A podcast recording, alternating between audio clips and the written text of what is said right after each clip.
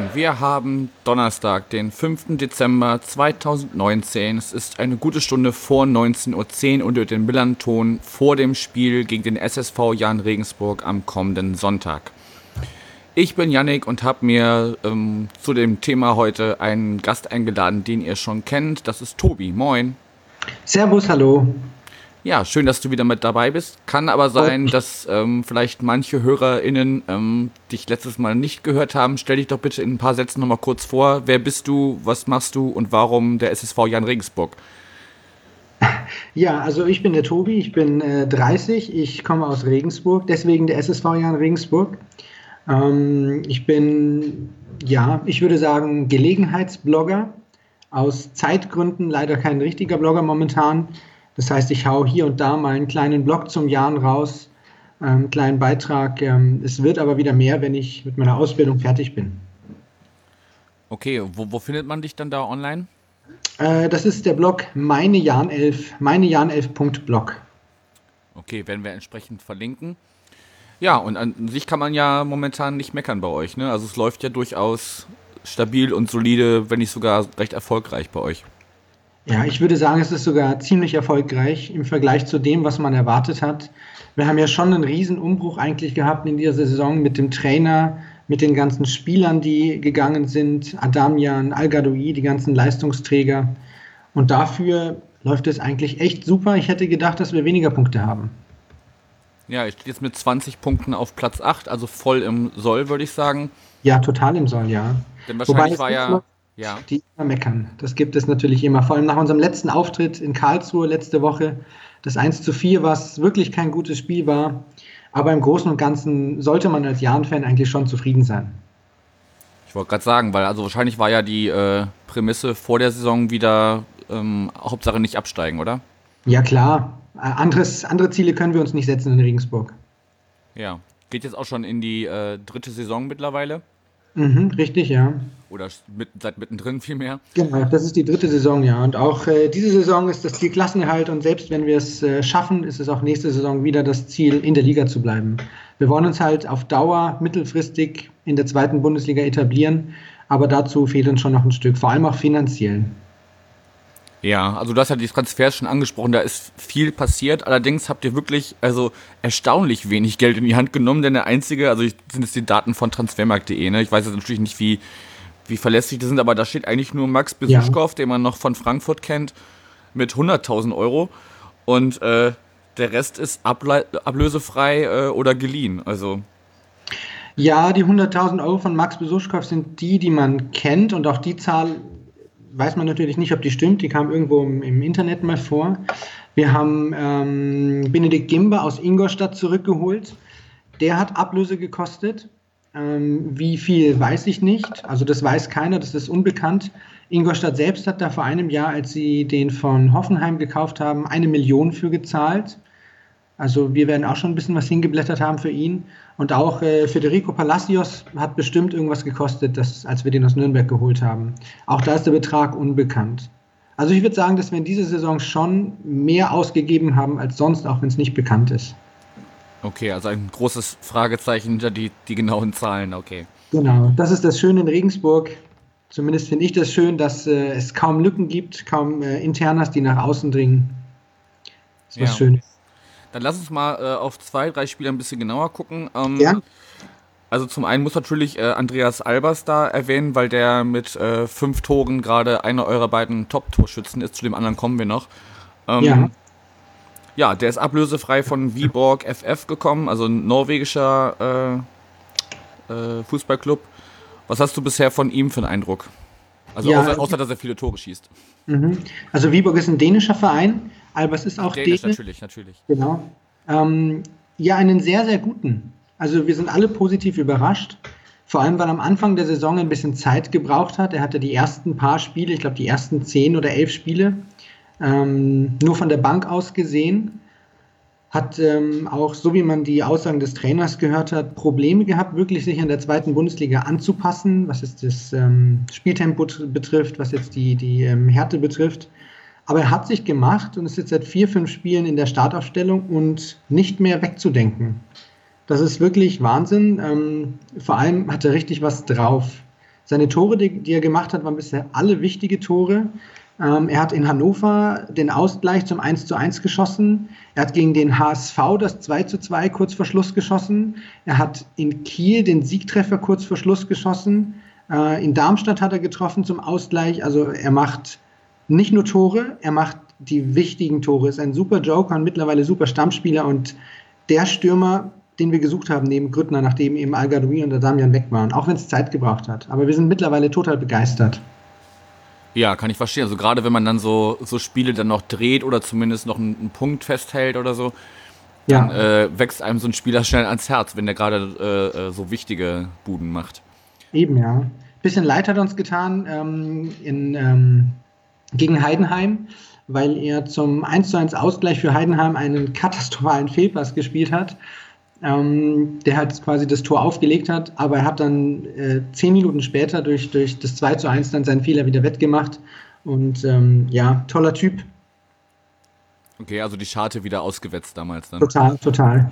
Okay, jetzt hast du den zweiten oder einen von den weiteren Spielern, über die ich sprechen möchte, schon erwähnt, äh, Marco Grüttner. Ja. Der ist ja ähm, so, schon so eine Art Vereinslegende bei euch, kam zur Aufstiegssaison damals zu euch und äh, hat jetzt aber auch verkündet, dass er zum Ende der Saison äh, zurück in seine Heimat gehen möchte, weil er da Frau und Kind und so und ein Haus gebaut oder gekauft. Ähm, der wird euch dann verlassen. Wie, wie sehr ja. braucht ihr ihn momentan und wie sehr, wie sehr wird er fehlen jetzt schon absehbar? Mir tut sein Verlust jetzt schon weh. Äh, Marco Grüttner ist nicht nur eine Vereinslegende, also er ist einer der ja, größten Spieler, die der Jan hatte, jetzt in der Neuzeit vor allem auch. Er ist natürlich für seine Tore wichtig. Er hat zweimal jetzt zweistellig getroffen, ist in dieser Saison auch schon bei fünf Treffern. Ich glaube auch, dass er dieses Jahr wieder zweistellig treffen wird. Abgesehen davon ist er halt einfach unser, wie sagt man so schön, emotional Leader. Also er ist halt unser Kapitän und das zu Recht, weil er einer der wenigen letzten äh, Mentalitätsmonster bei uns in der Mannschaft ist, der von Anfang bis Ende 100% Gas gibt, wirklich alles raushaut.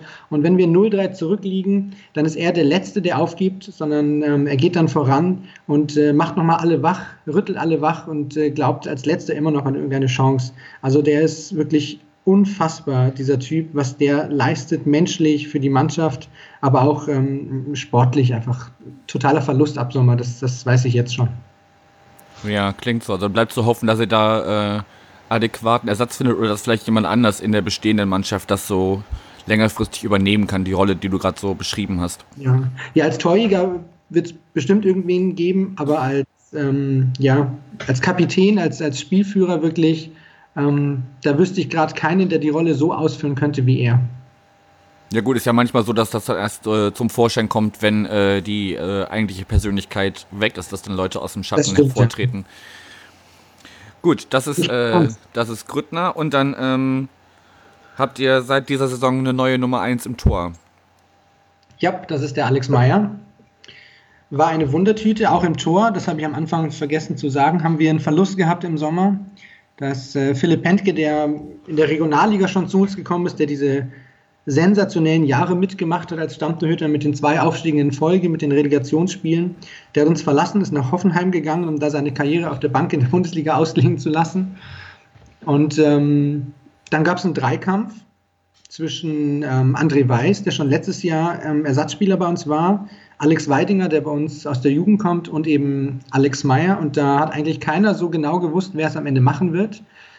Die Hälfte hat auf André Weiß getippt, die andere Hälfte auf Alex Meyer. Am Ende ist es Alex Meyer geworden und André Weiß war nur noch Nummer drei tatsächlich, überraschenderweise. Ähm, mittlerweile sind wir, glaube ich, zufrieden, kann man sagen. Er hat am Anfang der Saison ein paar Schwächen gehabt, vor allem in der Strafraumbeherrschung. Wenn irgendwelche hohe, hohen Bälle gekommen sind oder irgendwelche Ecken auf dem zweiten Pfosten, hat er immer ein bisschen unglücklich ausgesehen, würde ich sagen. Wenig Souveränität ausgestrahlt weil er auch für sein Alter schon oder noch wenig ähm, Profi-Erfahrung hat. Ich glaube, das ist das erste Mal, dass er in der zweiten Bundesliga wirklich fängt als Stammtorhüter mit 28. Aber das hat sich mittlerweile gelegt. Also ich habe das Gefühl, dass er ruhiger wird, dass er der defensive Sicherheit ausstrahlt und auch seine Strafraumbeherrschung ist mittlerweile wirklich besser geworden. Also ich glaube schon, dass er wirklich als Rückhalt bezeichnet werden kann mittlerweile. Ja, also ähm, euer Torverhältnis ist ja relativ ausgeglichen, 28 Buden gemacht, 25 reinbekommen. Ähm, ja. Aber es liegt nicht an ihm, dass ihr da so relativ viel auch äh, hinten reinbekommt. Ähm, nein, das würde ich nicht behaupten. Okay. Es, sind, es ist zu viel, es sind zu viele Gegentore, aber das ist ähm, schon seit wir in der zweiten Bundesliga sind ein Thema, was vielleicht auch ein bisschen unserer Spielweise geschuldet ist. Aber ähm, das liegt nicht an ihm. In Karlsruhe zum Beispiel, wo wir jetzt letztes Wochenende vier Stück kassiert haben, ähm, da war es einfach die Abwehr, die Vorderleute, die da tatsächlich sehr vogelwild umhergeirrt sind. Okay. Dann ähm, ein Spiel, auf den ich dich ansprechen muss, auch wenn er, so wie ich das gerade recherchiert habe, nicht so die Rolle bei euch spielt, also gefühlt nur jedes dritte Spiel so ungefähr äh, ist er dabei. Jan-Marc mhm. Schneider, der von ja. uns zu euch gekommen ist zu dieser Saison. Ja. Spielt äh, wirklich nicht diese Rolle oder wenn du ihn auf dem Platz siehst, was hast du von ihm für einen Eindruck? Er hat ja am Anfang ähm, gespielt, er war der Sturmpartner neben äh, Marco Grüttner, weil Erik We äh, Weckesser verletzt war und äh, wie gesagt Albers noch nicht so ganz rangekommen ist. Er hat in den ersten Spielen so einen quirligen Eindruck gemacht, ähm, aber ihm hat so ein bisschen die letzte Konsequenz gefehlt. Ich glaube, das ist genau das, was man auch ähm, bei St. Pauli an ihm kritisiert hat. Guter Junge, aber irgendwie so vom Tor nicht so sonderlich eiskalt. Hat dann eine Zeit lang nicht gespielt und ähm, empfiehlt sich jetzt aber als Joker offensichtlich. Er hat in Nürnberg das 1 zu 1 in der Nachspielzeit gemacht, hat dann darauf ähm, ein äh, Seitfall- oder Fallrückzieher-Tor gegen Osnabrück erzielt ähm, und danach auch immer wieder guten Einsatz gezeigt. Also ich glaube, er ist momentan so der dritte Stürmer bei uns, den man immer mal wieder bringen kann, wenn es irgendwie brennt oder so. Aber für mehr reicht es momentan noch nicht. Aber er hat, glaube ich, jetzt schon ähm, genauso viele Tore gemacht wie für euch in der Hälfte der Spiele oder sowas oder ein Drittel der Spiele. Okay, also läuft bei ihm äh, oder bei euch für ihn auf jeden Fall besser, als, äh, als er noch bei uns war. Also ich habe jetzt keine, keine genauen Zahlen im Kopf, aber bei euch war er doch zwei oder drei Jahre im Profikader und ähm, hat da zwei Tore gemacht und bei uns hat er halt jetzt in, in sechs Spielen zwei Tore gemacht und ist halt nah dran an der Mannschaft momentan, würde ich sagen. Also besser läuft es. Ich weiß nicht, ob er sich selbst ein bisschen mehr vielleicht erhofft hat, als jetzt nur die Bank und immer mal wieder als Joker kommen. Aber ähm, wir können ihn gebrauchen, sagen wir es so. Das ist ja schon mal etwas. Ähm, also bei uns hat er wirklich auch nur so äh, eher eine untergeordnete Rolle gespielt. Also es sei mhm. denn, äh, unsere Stammstürmer äh, waren verletzt, dann hat er auch schon mal von Anfang an gespielt, aber sonst war er auch so ähnlich jetzt wie jetzt bei euch, äh, eher so der Typ, der von der Bank kommt, so für die letzten 10, 20 Minuten. Ja. Und da hat er mir eigentlich immer ganz gut gefallen. Also ich fand es schade, dass er uns verlässt, aber kann natürlich auch verstehen, wenn er bei uns keine Perspektive sieht, dass er ja. dann, dann sagt, okay, dann probiere ich es mal woanders. Und er ist ja auch erst 25, ne? also da ist ja noch viel, ja, ja. viel Weg zu gehen für ihn. Ja, Marco Grüttner ist zu uns gekommen, als er 31 war, also von daher. Und das hat auch keiner erwartet, dass er mal ähm, zweite Bundesliga spielt, weil er auch davor maximal drittklassig war, wenn man das so ausdrücken möchte. Also klar, wer weiß, auch Al-Gadoui zum Beispiel oder Adamian, die haben auch bei uns ihre Zeiten gebraucht. Und wo spielen die jetzt? Mal schauen, wo die Reise hingeht für ihn. Ja. Werden wir, werden wir weiter verfolgen. Aber dann, dann, dann aber hört Grütter denn dann komplett auf oder kickt er in seiner Heimat noch irgendwie ein bisschen unterklassig weiter? Äh, das wissen wir noch nicht. Da hat er sich noch nicht zu geäußert. Also ich glaube, dass er das Zeug auf jeden Fall für die dritte Liga noch hat. Es müsste halt einen entsprechenden Verein geben, der da in der Umgebung kickt weiß ich nicht, mal schauen. Stuttgarter Kickers, wenn die aufsteigen, Regionalliga, vielleicht, da hat er schon mal gespielt. Groß Asbach hat er schon mal gespielt, wäre dritte Liga. Also sowas kann ich mir schon vorstellen. Ja, wäre irgendwie sowas, ne? Ist doch fürs alten Teil sozusagen, wenn er jetzt ja, schon eben. 34, 35 ist oder was? Ja, er hat mal gesagt, dass er so lange spielen möchte, bis ihm sein Bein abfällt. Ähm, so lange will er es wahrscheinlich nicht machen, aber ich glaube schon, dass er noch ein paar Jahre auf jeden Fall auf hohem Niveau spielen könnte. Dann halt in seiner Heimat einfach. Ja. Ja gut, 34 ist der gute Mann. Äh, mhm. Ein gewisser Stürmer bei Werder Bremen zeigt, dass man auch mit 40 noch Stürmer spielen kann. Eben, ja. Schauen wir mal. Und man, also man merkt nicht, dass er 34 ist. Vielleicht im Vergleich zum letzten Jahr, vielleicht, vielleicht ein Ticken abgenommen in der Spritzigkeit, aber dafür, dass er 34 ist, also ist er wirklich unglaublich wertvoll für einen Zweitligisten. Für uns in dem Fall. Ja, klingt auf jeden Fall so. Ähm, das wären jetzt so die Spieler, die ich ähm, selber ansprechen würde. Gibt es jemanden, den du auf jeden Fall noch erwähnen möchtest, der bei euch eine zentrale Rolle spielt oder auf den nicht zu verzichten ist bei euch gerade? Naja, das sind einige Spieler, auf die wir nicht verzichten können, ähm, weil wir qualitativ so in der Breite nicht so gut aufgestellt sind wie in manch anderer Zweitligist. Das heißt, wenn uns da eine Stütze wegbricht, dann schmerzt das schon sehr.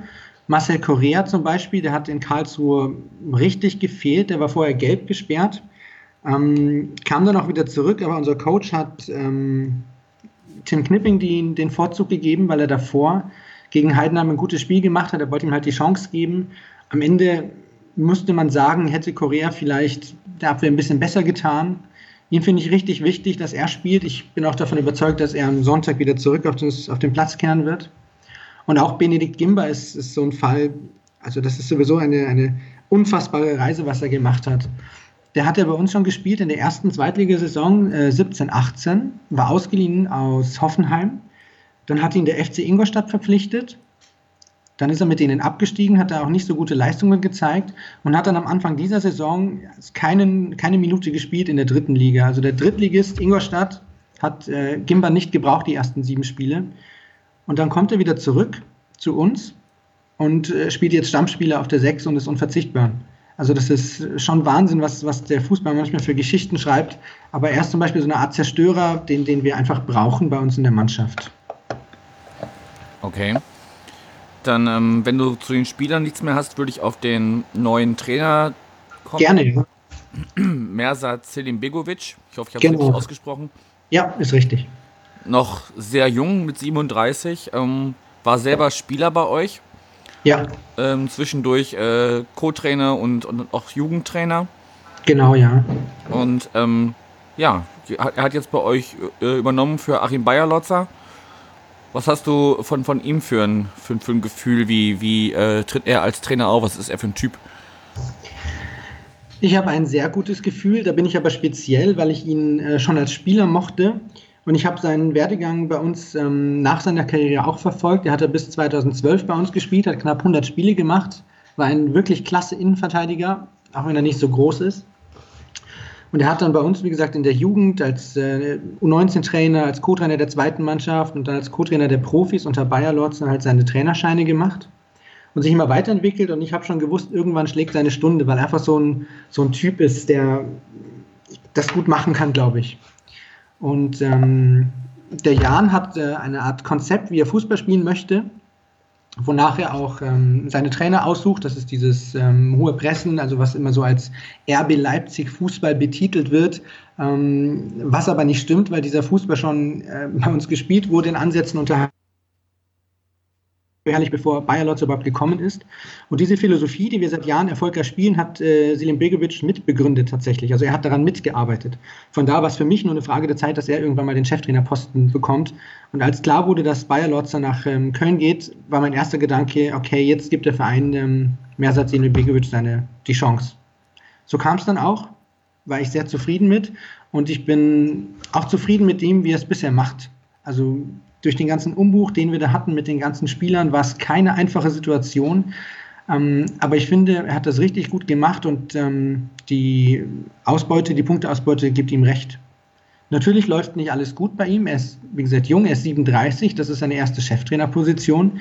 Er macht den einen oder anderen Fehler, aber ähm, ich glaube, wir sollten ihm die Chance geben und, und die Fanszene und die Fangemeinde gibt ihm auch die Chance, von solchen oder aus solchen Fehlern zu lernen. Und ich glaube, das wird was. Ähm, kannst du ein bisschen genauer äh, ausführen, was genau für Fehler du meinst? Also taktisch, aufstellungsmäßig oder was meinst du da? Ja, zum Beispiel, ähm, ähm, dass ähm, letzte Woche Tim Knipping gespielt hat. Das ist vor allem von den Fans ähm, ein hoher Kritikpunkt gewesen, warum man da den Korea nicht, nicht reinsetzt da wird er halt vielleicht das nächste Mal ein bisschen genauer drauf schauen. Ich weiß nicht, ob man das auch wirklich als Fehler bezeichnen kann. Das ist halt aus der, aus der Fangemeinde kommen halt diese Stimmen, dass er halt eben diese Fehler macht. Okay, also eher so die, die, die Fraktion äh, Sofa-Trainer, die dann sagt, okay, ich hätte aber anders aufgestellt oder ich hätte den Wechsel anders gemacht oder so. Ja, klar, ja, klar. Okay, also nicht, nicht, nicht irgendwas, was man irgendwie auf dem Platz äh, wirklich krass sieht, dass er da irgendwie sich vercoacht oder so. Ja, das ist halt, das ist die Kritik von, von diesen Sofa-Trainern, wie du schon sagst. Ich persönlich finde seine Art zu coachen sogar besser als die von Bayer Lorzer, weil er in meinen Augen viel variabler ist, was so seine, seine Wechsel betrifft. Bei Bayer Lorzer wusste man immer quasi zu welcher Minute welcher Spieler für welchen jetzt positionsgenau kommt. Und bei Mersat ist es ein bisschen variabler und ein bisschen weniger auszurechnen dass er halt eben auch Spielern aus der zweiten Reihe die Chance gibt, das finde ich sogar auf der anderen Seite richtig gut, weil er halt damit zeigt, dass das, was so gesagt wird, dass äh, jeder Spieler gebraucht wird, halt auch wirklich stimmt. Weil äh, Korea war jetzt eben gesperrt, ein Spiel. Dann hat Knipping für ihn gegen ähm, Heidenheim seine Sache gut gemacht. Und er hat ihm halt gezeigt, okay, du bist nah dran, du hast jetzt das gut gemacht, dann bekommst du jetzt nochmal die Chance von Beginn an zu spielen. Ähm, diese Philosophie, die er umsetzt, finde ich halt richtig gut. Und dass es halt dann mal daneben geht, passiert auch. Ja, also da würde ich auch, wie gesagt, ähm, mit 37 erste Cheftrainerposition. Ich meine, es kommt natürlich wirklich zugute, dass er da wirklich aus eurer eigenen Jugend oder aus eurem eigenen ähm, Trainerstab kommt. Ja. das würde ich mir bei, bei, uns auch wünschen, dass wir nicht immer jemanden von extern holen müssen, sondern wirklich mal äh, in die eigenen Reihen schauen, ob da nicht jemand bereit ist, ähm, auch, auch diese, diese Position zu übernehmen in, der, in den Spielereien klappt das mittlerweile ganz gut. Da sind einige U23-Spieler, die den, den Sprung mittlerweile in die Profimannschaft geschafft haben. Aber so im, im Funktionsteam fände ich es fänd schön, wenn da auch noch ein bisschen mehr Eigengewächse ja.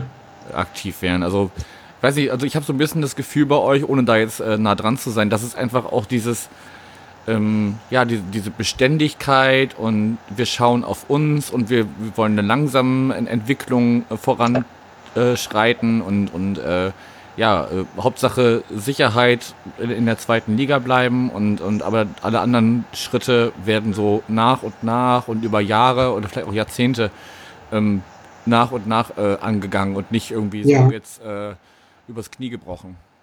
Ja, das stimmt auch. Also ähm, wie du sagst, nach und nach, wir wissen halt, dass wir, wenn man jetzt allein das, das Budget anschaut, im unteren Drittel der zweiten Liga sind und dass halt der ein oder andere Drittligist auch noch vor uns ist. Ähm, beispielsweise unser, unser Trainingsgelände ist halt alles andere als zweitligatauglich. Wir haben halt anstatt ähm, das Geld, was wir durch die ganzen Ablösesummen bekommen haben, also für Damian, für Algadoi, für Bayer Lorze und so weiter, nicht alles wieder reinvestiert gleich in Spieler, sondern dafür halt auch ich weiß jetzt nicht, was das gekostet hat. Also es war auf jeden Fall ein siebenstelliger Betrag in einem neuen Funktionsgebäude bei uns im Trainingsgelände gesteckt, beispielsweise. Das ist halt die einzige Möglichkeit, die wir als finanzschwächerer Verein ähm, haben. Wir haben vielleicht aber auch unseren, aus unseren eigenen Fehlern gelernt, weil wir vor 14, 15 Jahren es auch mal mit, mit der Brechstange versucht haben und daran fast hops gegangen wären. Also die Insolvenz war nur wenige Minuten ähm, entfernt und daraus haben wir einfach gelernt und seit vier, fünf Jahren, eigentlich seit äh, Christian Keller und damals ähm, Johannes Baumeister als Geschäftsführer eingestiegen sind, wobei Herr Baumeister jetzt nicht mehr da ist, ähm, geben wir wirklich nur noch das aus, was wir haben und wollen den Verein als Gesamtes einfach vorwärts bringen. Und das ist eine enorme Weitsichtigkeit, die die Verantwortlichen da an den Tag legen, weil sie halt wissen, dass wir jetzt viel Geld auch in die Spieler stecken können, aber es am Ende trotzdem vielleicht nicht reicht, die Klasse zu halten, weil wir einfach ja in Regensburg sind. Und dann am Ende stehen wir vielleicht ähm, in der, wieder in der dritten Liga und das ganze Geld haben wir sonst ausgegeben und eine Entwicklung war auch nicht da. Von da bin ich echt glücklich, dass nicht alles, was wir einnehmen, auch wirklich gleich wieder in die Spieler geht, sondern in die Infrastruktur und in, die, in den Aufbau des Vereins. In Steine statt Beine sozusagen. Schön, dass du das sagst. Das wird nämlich unseren ähm, Verantwortlichen hier auch gerne mal vorgeworfen, dass sie da zu viel sparen und ähm, überhaupt nichts in Beine investieren. So ist es natürlich nicht, also nicht Steine statt Beine. Ich würde es Steine und Beine nennen, aber vermehrt hat einfach die Beine, äh, die Steine, sage meine ich, weil das wichtiger ist momentan. Wir haben viele Schulden gehabt, die wir im Laufe der Zeit erst abbauen mussten und langfristig ist das für einen Verein wie uns einfach, einfach gesünder. Ja, ja da, da sehe ich aber auch äh, Verbindungen zu uns. Also wir hatten ja erst äh, Ende, de, Ende letzten Monats die, die Mitgliederversammlung und äh, wo auch so die Zahlen präsentiert wurden. Da sind wir ja auch einfach seit Jahren im Gegensatz zu dem anderen Hamburger äh, Verein hier. Ähm, ja. Sind wir, sind wir regelmäßig im, im leichten Plus und, und äh, äh, lösen da Verbindlichkeiten nach und nach auf. Genau, also, ja. Da, da, wird bei uns auch ähm, klar in einer anderen Dimension als bei euch, weil wir einfach schon äh, länger in, in, auf dem Niveau etabliert sind, auf dem wir gerade spielen. Mhm. Ähm, auch wenn es jetzt gerade nicht so geil aussieht, aber so grundsätzlich äh, geht das bei uns auch äh, nach und nach einen, einen sehr guten Weg, wie ich finde, was so die, das ganze Drumherum angeht. Ja. Gut, dann, ähm, wenn wir jetzt schon bei Steinen sind, gehen wir doch mal langsam auf Sonntag und schauen auf das Stadion. Also ich könnte mir vorstellen, ja. äh, jetzt so wie es momentan bei euch läuft, ist es äh, gut besucht oder seid ihr sogar ausverkauft ab und zu? Ähm, ich glaube, die Meldung ausverkauft kam noch nicht, aber vor zwei, drei Tagen kam eine Meldung, dass 14.500 Karten weg sind. Das heißt, es wären nur noch 700 frei gewesen und ich bin sicher, dass die bis Sonntag ähm, auch weggehen. Also am Sonntag werden wir wahrscheinlich wieder ausverkauft sein. Ja, wie wir das oft so haben, wenn wir irgendwo auswärts spielen. Dann machen wir ja, den Gästeblock voll und dann hängt es quasi nur an den Heimfans, ob sie ihre Kapazitäten ausschöpfen oder nicht. Wobei natürlich auch bei uns im, im Heimbereich, sage ich mal, auch viele wie sagt man dazu, St. Pauli-Anhänger, ähm, Sympathisanten oder wie man das ausdrücken möchte, sind. Vor allem, wenn da so, so Vereine kommen, die halt einen etwas überregionaleren Namen haben, haben wir da auch schon viele ähm, Interessierten. Also die ähm, äh, Hilfe, ich brauche dringend eine Karte, Nachrichten sind so gegen Spiele wie St. Pauli, den anderen Hamburger Verein, VfB Stuttgart oder den Club aus Nürnberg immer ähm, frequenter als sonst, muss man auch sagen. Ja gut, das ist das das Problem haben wir hier ja auch, ne? Also dass die, ja. die, die Nachfrage bei gewissen Spielen äh, die Kapazitäten bei, um ein weiteres äh, übersteigt, wo wir bei uns doppelt so viele reinfassen wie bei euch. Ja. Das ist einfach so. Und dann kommen halt auch Leute ins Stadion, ähm, die man da vielleicht nicht unbedingt haben möchte, gerade zu so wichtigen Spielen. Ja gut, das wäre jetzt, fände ich jetzt weniger schlimm. Ich finde halt äh, schade, dass die Leute halt dann sonst nicht kommen. Also es ist ja schön, so, wenn, die, okay. wenn das Stadion ausverkauft ist, ja, das, dafür haben wir ja diese Plätze und ist ja auch gut für den Verein. Auf der anderen Seite würde ich mir halt wünschen, dass dann bei den anderen Spielen halt wenigstens auch ein paar Leute kommen würden davon. Das wäre noch, wär noch schön, sagen wir es so. Ja. Gibt es denn da Pläne, also angenommen, ihr werdet jetzt das zweite Sandhausen so als, als klassisches Beispiel so mhm. auch lange belächelt, immer so irgendwie in die, in die Abstiegsränge reingeschrieben äh, oder reingetippt, aber jetzt auch schon seit, seit äh, vielen äh, ähm, ja. Saisons äh, in der zweiten Liga dabei. Ähm, wenn ihr jetzt äh, den, den Weg weitergeht und angenommen, ihr spielt jetzt doch noch fünf, sechs, sieben weitere Jahre in der zweiten Liga, gibt es denn dann Pläne, ähm, das Stadion weiter auszubauen oder bleibt das erstmal auf dieser Kapazität, Kapazität bestehen? Ja, Sandhausen ist natürlich Wahnsinn. Also die, sind ähm, richtig klein. Die sind damals mit uns 2012 noch aufgestiegen und erhalten seitdem die Klasse. Und äh, man kann viel gegen diese, ich sag mal, Dorfvereine sagen, aber was die da für eine Arbeit leisten mit ihren Mitteln, das ist schon, da muss man, glaube ich, mal den Hut ziehen vor. Ich finde das immer super, bei so kleineren, ja. in so kleineren Städten zu, zu Gast zu sein. Also wenn wir, als irgendwelche Großstädte. Eben. Ähm, wenn wir jetzt acht Jahre lang in der zweiten Liga spielen, mindestens, also das würde ich sofort untersch unterschreiben. Und wenn wir jedes Jahr 15. werden oder 16. und uns dann durch die Relegation kämpfen, also ich würde es unterschreiben. Was die Stadionkapazität betrifft, ähm, ist es derzeit nicht angedacht. Wir haben eine Möglichkeit, wir haben ja ein ähm, Stadion, das aus vier Tribünen besteht, wo die Ecken noch frei sind. Äh, es gibt die Möglichkeit, diese Ecken zu schließen und dann haben wir etwa 18.000, aber das äh, muss sich dann schon rentieren. Das heißt, Sollten nicht 17 Heimspiele ausverkauft sein, wird der Verein da wahrscheinlich erstmal nichts machen. Ja. Das kostet ja auch alles Geld. Obgleich das Geld natürlich auch die Stadt zahlen muss, weil ähm, die Stadt Eigentümerin des Stadions ist. Das heißt, das müsste man der Stadt auch irgendwie verkaufen, dass es sich lohnt, da ähm, Geld reinzustecken und das Stadion zu erweitern. Aber wir haben derzeit einen Schnitt von, ich weiß es gar nicht auswendig, knapp 12.000 plus minus 500 vielleicht. Und ähm, da ist schon noch Luft nach oben. Und bevor es nicht jedes Spiel ausverkauft ist, macht es keinen Sinn, da irgendwie was an der Kapazität zu drehen. Das stimmt, das haben ganz andere Vereine festgestellt, die trotz äh, eher sportlich mäßigen Zeiten, also wenn man so nach Aachen schaut zum Beispiel, die sich da einen neuen Tempel hinbauen ja, und kein, kein, Schwein geht hin. Ähm, das, ist dann, das ist dann bitter und würde ja auch gar nicht für eure Philosophie, die wir jetzt schon so ein bisschen skizziert Eben, haben, ja. sprechen, ähm, dass man eher alles äh, gemächlich angeht und halt so in dem Tempo, wie es halt auch machbar ist. Ja, man muss jetzt auch mal wirklich ehrlich sein und ähm, ich glaube, bei uns wird das Stadion erst 17 Mal ausverkauft sein, sollten wir in der Bundesliga sein. Aber ich glaube, die Wahrscheinlichkeit, dass wir in den nächsten, ich sage jetzt mal, noch weitere fünf Jahre, wenn wir bei dem Sandhausen-Beispiel äh, bleiben, ähm, aufsteigen, ist viel geringer, als dass wir mal wieder den Weg in die dritte Liga gehen.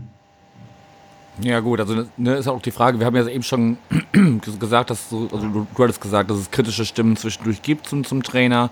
Ich meine, solange jetzt die, die sportliche Leistung äh, weit über dem ist, was, äh, was angedacht war oder was, was vielleicht die Erwartungshaltung ist, ist das wahrscheinlich alles noch fein, aber wenn es dann irgendwann vielleicht, du hast gerade schon gesagt, wenn, wenn Leistungsträger wegbrechen sollten, was ich euch natürlich auf keinen Fall wünsche, aber mhm. ähm, wenn dann irgendwann die Ergebnisse nicht mehr stimmen und man vielleicht doch wirklich wieder so in Regionen äh, abdriftet, wo wir uns gerade befinden, dann äh, wird ja wahrscheinlich die Kritik dann doch irgendwann wieder lauter werden.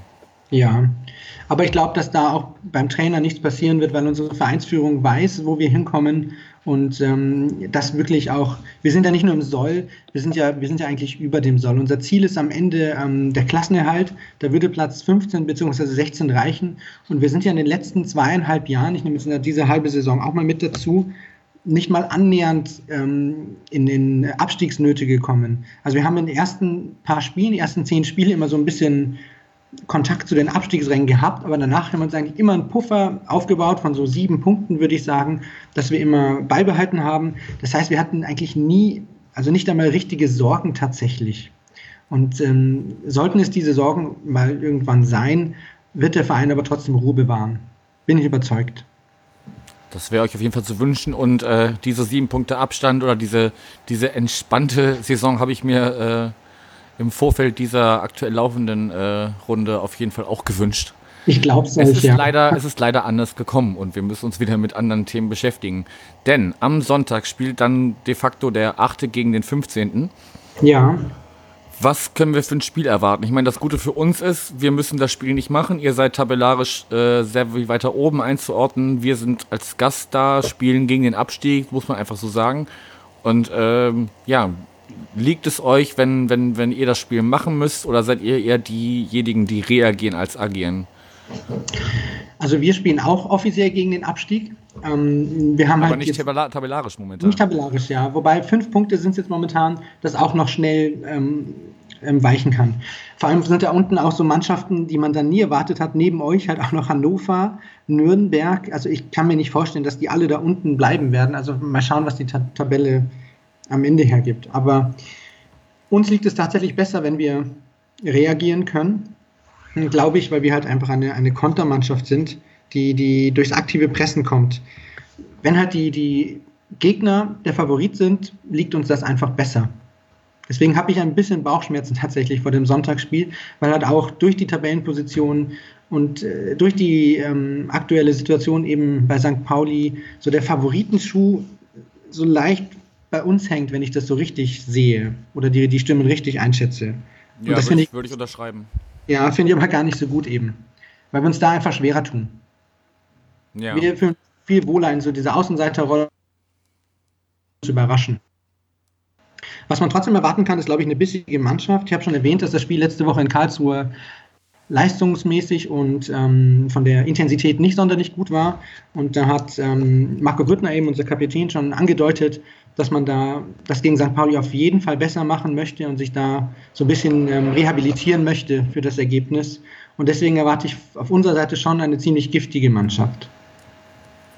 Ja gut, das, äh, das Giftige würde ich mir auch wünschen, weil äh, also unser letzter Auftritt äh, zu Hause gegen Hannover war einfach ideenlos, blutleer. Also ich glaube, wir haben eine gelbe Karte gesehen oder zwei, wenn man die von unserem, unserem Torwarttrainer auf der Ersatzbank mit, mitzählt. Na, immerhin äh, ist dabei. Ist doch gut. ja. Wäre schön, wenn er auch das auf den, auf den, äh, auf die Spieler über, wenn das auf die Spieler überspringen würde, sozusagen. Ähm, also da, da fehlt mir einfach, dass in den letzten, auch in den letzten Partien so ein bisschen die, der, der Kampfeswille und dieses Annehmen der Situation, dass man halt jetzt mhm. auf, auf, dieser Platzierung auch nicht mehr schön spielen muss, ähm, sondern auch einfach mal beißen darf und äh, ja. dann fängt man sich halt mal die fünfte gelbe Karte, aber dafür hat man wenigstens die ganze Zeit sich, sich reingehängt und äh, ja. das, das, das, sehe ich in letzter Zeit nicht. Also sie, sie bemühen sich, aber halt, äh, ja, könnten ein bisschen mehr Zähne zeigen, so ist mein Empfinden. Mhm. Ähm, also das ist halt die Frage. Ne? Also unser, unser aktueller Trainer Lukai steht ja eigentlich auch dafür, dass er vieles spielerisch lösen möchte. Er ist ja gar nicht so der, der äh, ja, hoch und weit bringt Sicherheit oder, oder alles ja. vorne reinwerfen Typ, sondern er möchte ja viel auch spielerisch lösen. Ist halt die Frage, ob das momentan der richtige Ansatz ist, wenn die Mannschaft so verunsichert ist. Wir haben jetzt acht Spiele, acht, acht Pflichtspiele in Folge nicht gewonnen. Ähm, mhm. ob, ob, man dann nicht vielleicht so ein bisschen anders sagen muss, so, ne, weiß ich nicht. Haut euch, ja, einfach, haut euch einfach rein und, und, und, und guckt, äh, ob, ob ihr es äh, über, über den Kampfeswillen und durch Zweikämpfe lösen könnt, weil so die spielerische Klasse dürfte ja zumindest in Einzelfällen, wenn man deine und unsere Mannschaft äh, vergleicht, in, in einigen Belangen doch irgendwie eher zu uns tendieren. Ja, würde ich auch sagen, ja. Aber Lukai hat doch eigentlich eine gute Bilanz gegen uns. Also er hat drei Spiele gemacht als Trainer, ich glaube von, ähm, von Hertha und dann ähm, von euch eben und hat drei Siege eingefahren, also 100% Quote. Und als er neu bei euch angefangen hat, das 4-3 ähm, letztes Jahr im April, äh, dieses Jahr im April noch, dieses Jahr noch, ähm, war ja auch der erste Sieg als St. Pauli-Trainer. Und der einzige Sieg in ähm, acht Spielen, glaube ich. Also da lief es auch nicht so gut, aber gegen uns habt ihr gewonnen. Und das ist so ein bisschen auch meine Befürchtung für, für dieses Wochenende. Dass, dass ihr einfach keine Ergebnisse habt. Wie viel sind es jetzt? Acht, neun Spiele ohne Sieg? Acht, ja. Dann, acht, genau. Und dann ja, macht es halt wieder gegen uns. Ja, das ist. Ich würde mich freuen, wenn es so käme. Also wir haben gestern Abend äh, so eine kleine provisorische Sendung gemacht, also weil eigentlich wollte ich äh, mit einem Hannoveraner über das äh, Spiel von Samstag sprechen. Das hat aus terminischen Gründen, ich glaube, das haben wir uns einfach zu dritt aus unserem Team hier zusammengefunden und äh, ja. gequatscht. Und da haben wir auch so ein bisschen getippt, wie denn jetzt die letzten drei Partien, die es dieses Jahr noch gibt, ausgehen. Und äh, weil die anderen beiden äh, zaghaft bis leicht optimistisch waren, musste ich voll optimistisch sein und habe einfach getippt, dass wir die letzten drei Spiele einfach gewinnen. Mhm. Von daher muss ich dabei jetzt auch bleiben, aber ich glaube, es wird nicht deutlich, sondern ich sage äh, 2-1 für uns. Was sagst du okay. denn? Also, ich weiß es nicht. Also, grundsätzlich haben wir uns gegen St. Pauli immer gut getan. Also, wir, wir haben diese, diese Spielphilosophie, die St. Pauli an den Tag legt, passt irgendwie gut zu uns. Da gibt es andere Vereine, gegen die wir aus welchen Gründen auch immer immer schlecht aussehen. Das ist zum Beispiel Sandhausen oder Dresden eigentlich. Da, wenn wir gegen die spielen oder auch Aue, dann, dann ist es eigentlich immer schlecht.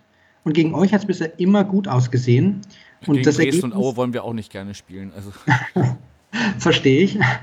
Ähm, aber da kommt es, glaube ich, auf unsere Defensive am Ende an. Ich glaube schon, dass wir Chance haben, bei euch oder gegen euch am Sonntag das ein oder andere Tor zu machen.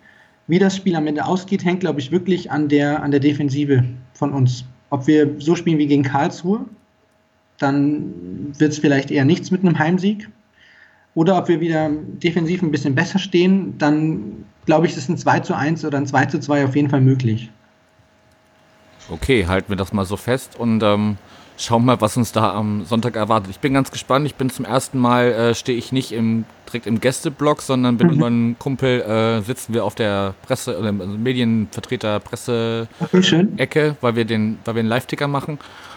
Und äh, ja, bin mal gespannt, wie sich da dieser ganz andere Blick auf, aufs Spielfeld. Ich bin ja sonst, also ich stehe sowohl dann, also im Gästeblock steht man ja auch immer mit dem mit dem Blick aufs langgezogene Spielfeld und ja. äh, wenn, wenn ich äh, bei Heimspielen stehe in der Südkurve, da ist es genauso. Also diesen Blick, so, also der so Richtung Fernsehbild tendiert, dass man halt so wirklich das ganze Spielfeld einsieht, äh, den habe ich sonst nicht. Von daher bin ich sehr gespannt. Von da sieht man gut, da bin ich auch oft gesessen tatsächlich. Ich habe früher ehrenamtlich für den Verein auch geschrieben, hat mal hier einen Spielbericht oder auch mal den Live-Ticker ab und zu gemacht. Von daher kenne ich diese Position. Da sieht man ganz gut von. Ja, ich freue mich drauf. Mal gucken. Werde auch mal gucken, ob ich äh, die, die Jungs hier vom Turmfunk vielleicht irgendwie bei den, bei, den, bei den Häppchen finde oder so. Ja, also Häppchen wird es bei uns nicht geben, aber vielleicht bei, bei, bei Bratwurst oder so. Aber ansonsten sitzen die Jungs vom Turmfunk auf der anderen Seite. Also die sitzen auf der Seite der Fernsehkameras dann. Das ist genau die gegenüberliegende Tribüne. Weil wir haben zwei Pressetribünen. Das eine ist die eben für Printmedien und äh, Vereinsmedien wie Live-Ticker. Das ist auf der Haupttribüne und auf der Gegentribüne sind dann die ganzen Fernseh- und Turmfunk- und Radiokommentatoren. Ah, okay, das, das war mir so, so nicht bewusst. Genau, ja. Aber gut. Und es ist noch besonders am Sonntag, es ist das letzte Spiel in der Continental Arena. Da freue ich mich auch schon drauf, weil nämlich der ähm, Namenssponsor seinen Vertrag überraschend nicht verlängert hat und wir jetzt einen neuen Namenssponsor kriegen ab 1.1. Der da lautet? Wissen wir noch nicht. Wissen wir noch Achso, nicht. Achso, ist noch gar nicht bekannt. Nee, also es, die Stadt ist da ein bisschen sauer, wenn ich das richtig verstanden habe, auch auf Continental, weil die hatten in dem Vertrag die Option, den Vertrag zu verlängern auf weitere fünf Jahre, also bis 2025, 24, Ende 24. Den haben sie dann auch mündlich gezogen, aber zu einer Unterschrift kam es dann nicht. Und äh, relativ kurzfristig haben sie dann gesagt, dass sie den Namen dann doch nicht behalten wollen. Und deswegen ist der, äh, die Stadt jetzt äh, kurzfristig auf Suche gegangen nach einem neuen Stadionsponsor. Wenn man die Medien richtig liest, also vom Verein erfährt man da ähm, natürlich nicht, das ist ja verständlich, hat sich auch der Verein selbst, also der Jan, um die Namensrechte beworben, um die dann vielleicht selbst an irgendjemanden zu verkaufen, um da vielleicht mehr Spielraum zu haben. Das ist auf jeden Fall eine sehr spannende Sache da. Okay, sollte man auch weiter im Auge behalten, was da, was da bei euch passiert. Also es, es gibt ja so, so, so, so sehr, ja, also man kann mit, mit Namens, äh, Stadionnamen auch sehr ins, ins Klo greifen. Also ja, so an, an Schau ins Land Arena und sowas denke. Ja, definitiv. Deswegen ähm, bin ich auch sehr gespannt und deswegen habe ich es auch erwähnt. Also ich selbst war auch mit Continental Arena tatsächlich nie zufrieden, mhm. weil ja Continental auch nicht mal was mit uns zu tun hat. Ähm, ist auch kein, kein Vereinssponsor quasi in dem Sinn. Ich bin da sehr gespannt und ich glaube, das ist auch der Grund, warum der Verein da auch selbst irgendwie eingreifen möchte, um das da in die richtigen Bahnen zu leiten, dass da nicht irgendwie eine Merkur Spielarena oder eine Schauensland Reisenarena oder sonst irgendwas draus wird. Ja. Gibt es denn da irgendwelche Big Player bei euch im Umfeld, die da in Frage kämen? Also, weiß ich nicht, so Void äh, für Heidenheim und sowas. Mhm. Es gibt ja oft äh, äh, Beispiele, wo so die der, die, die Firma oder das Unternehmen, die, die äh, in der Region sehr verankert ja. sind, dann auch äh, das hiesige, die hiesigen Fußballclub unterstützen und das Stadion quasi nach, nach ja. benennen. Also es ist tatsächlich nur ein Unternehmen an die Öffentlichkeit gedrungen durch die Medien ähm, und das ist Netto. Die hatten vor fünf Jahren auch schon Interesse quasi am Stadionnamen und die werden wahrscheinlich dieses Jahr auch wieder ordentlich mitbieten. Das Netto-Stadion. Ja, ist jetzt tatsächlich kein Traum. Ich bin sowieso kein Fan von diesen verkauften Namen, aber so läuft der Fußball nun mal. Aber das wäre zum Beispiel ein regionaler Sponsor, der eine Möglichkeit wäre. Okay. Ähnlich wie Vollzeit. Ja, mir fallen gerade schon Wortspiele ein. Wir, wir, wir, wollen mehr Brutto vom Netto im Stadion und sowas. ja, die Wortspiele geistern seit dieser Meldung auch rum äh, bei uns in der ähm, Umgebung. Händelmeier, das ist ja dieser Senfhersteller, der war eine Zeit lang Hauptsponsor bei uns ähm, bietet die meisten Gelegenheiten für so Wortspiele. Also so Luise Händelmeier Senftopf oder sowas kam da schon bei rum. Ich glaube, diese Namen sagen alles, wo das Problem dann eigentlich liegt, so aus Sicht des äh, Fußballfans tatsächlich. Ja, ja, da bin so, ich sehr froh, dass wir äh, das äh, lange verankert haben, dass wir das nicht tun werden. Ja, beneide euch. Ja, in der Hinsicht kann man das auch tun, in anderer Hinsicht, naja. Gut, Tobi, wir haben vieles abgehandelt, sind auch schon gut in der Zeit vorangeschritten. Hast du noch irgendwas loszuwerden? Sonst würden wir einfach zum Abschluss noch äh, jeder was empfehlen. Ich hatte dich ja vorher um eine kleine Empfehlung gebeten. Ja. Ähm, oder gibt es noch irgendwas zum Jahren, was du erwähnen möchtest? Mich würde noch interessieren, wie es Marvin Knoll geht. Also er kann spielen, aber jetzt mhm. so seine Leistungen in letzter Zeit, naja. Naja. Aber, aber ich, ich, ich, mag ihn sehr. Also ich, ich finde, er, er, passt auch äh, typmäßig sehr, sehr gut zu uns. Aber so diese, diese Qualitäten, die er ganz am Anfang hatte, also vorher hat man ja immer gesagt, okay, wenn Knoll einen Freistoß kriegt in guter Position, dann ist der äh, entweder sehr gefährlich oder fast sogar auch, auch oft auch drin. Mhm. Aber irgendwie hängt er auch momentan so ein bisschen durch und äh, weiß ich nicht, ein, ein Fehlschuss von ihm am, am Samstag äh, letzte Woche ähm, den hat er, da hat er sich nicht aufgeregt, sondern eher so, so abgelächelt. Äh, sah, sah zumindest auf den, auf den Fernsehbildern in der Zusammenfassung so aus. Also, ja, also bei ihm ist genau wie bei, bei vielen anderen momentan in der Mannschaft so ein bisschen der okay. Wurm drin. Aber er ist, momentan zumindest äh, spielt er wieder regelmäßiger auch von Anfang an und gab auch eine Zeit, wo er, wenn überhaupt, nur von der Bank kam, da hat er sich wieder mhm. ein bisschen in den Kader gespielt. Okay. Vielleicht auch äh, durch, durch Verletzungen bedingt, man weiß es nicht. Ich bin gespannt. Er ist ja der Erste aus dieser, aus dieser Mentalitätsachse, der damals gegangen ist, der so ein bisschen aufgebrochen hat. Und er hat ja, ich weiß gar nicht, ob du das weißt, vielleicht ist er schon angesprochen worden, mit unserem Kapitän eine Wette am Laufen. Kennst du die? Nee, geht's um seinen Bart? Ja, tatsächlich. Wenn Marco Grüttner gegen St. Pauli einen Doppelpack schießt, kommt der Bart ab. Das ist so eine Wette zwischen den beiden. Marvin Knoll hat ihn, glaube ich, auch als, als Vorbild bezeichnet, was auch diese Mentalität und dieses immer 100% geben betrifft. Also Grüttner und Knoll, das ist schon, schon ein passendes Duo. Da bin ich ja gespannt, wie die harmonieren werden dann am Platz. Wenn Knoll versucht, Grüttners Spiel zu äh, zerstören, bin schon sehr gespannt. Mhm. Können wir mal ein besonderes Auge drauf haben am Sonntag. Gut, dann haben wir das, das soweit alles abgearbeitet. Was hast du denn für eine Empfehlung mitgebracht? Ich habe das jetzt längere Zeit nicht gemacht, unter anderem auch, weil äh, ja, so, so terminliche Sachen und dann mhm. vom Gesprächspartner hat es immer so gepasst, weil ich einfach gedacht habe, okay, Hauptsache ich kann mit dem sprechen, muss ich auch noch eine, nicht noch eine Empfehlung raushauen oder so. Ja. Ähm, also von daher führe ich das jetzt gerade wieder so ein bisschen neu wieder ein, möchte es auch wieder beibehalten. Ähm, vielleicht kann die Hörerschaft ja mal äh, sagen, ob sie das überhaupt gut finden, ob sie äh, das mal genutzt haben. Sonst lasse ich das nämlich wieder, wenn ihr da eh keinen Bock drauf habt. Aber du darfst jetzt trotzdem gerne mal was empfehlen. Vielleicht äh, ist es ja was für den einen oder anderen. Ja, also für diejenigen, die sich ähm, vielleicht mit dem Jan ein bisschen mehr beschäftigen wollen, würde ich einfach unseren, unseren Jan-Fan-Podcast empfehlen. Das ist 1889 FM. Ähm, du hast den Turmfunk schon angesprochen, das ist unser, unser Fanradio. Die haben das so ein bisschen mitgegründet und in diesem 1889 FM, diesem, diesem Podcast, ähm, werden so alle drei Wochen mal ähm, die aktuelle Situation wird da beleuchtet. Also wie waren die Spiele, was passiert abseits des Rasens, ähm, wenn man ein bisschen Interesse am Jan hat, kann man sich das anhören. Da werden auch mal Spiele eingeladen. Vor, vor ein paar Ausgaben war unser Co-Trainer, der Jonas Meyer zum Beispiel da, der Co-Trainer für die Analyse ist. Der hat ein bisschen aus dem Nähkistchen geplaudert, was so ein Co-Trainer in der zweiten Bundesliga eigentlich treibt. Ähm, und das, ähm, dieser Podcast äh, bietet einen schönen Einblick wirklich auch ähm, in den Verein. Und wenn es da irgendjemand unter den Zuschauern gibt, der sagt, okay, klingt ganz interessant, ähm, was die da in Regensburg machen, für den ist das vielleicht was. Okay, wir hatten auf jeden Fall auch schon äh, den, den Stefan.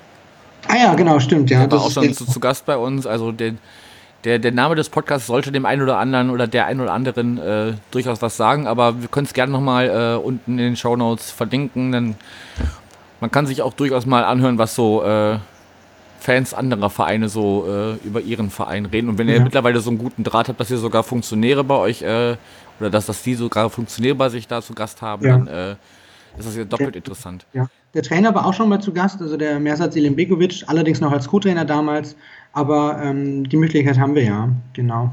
Und da wird dann auch das St. Pauli-Spiel beleuchtet. Im Nachgang. Okay. Als, als äh, Pandar vielleicht zu euch.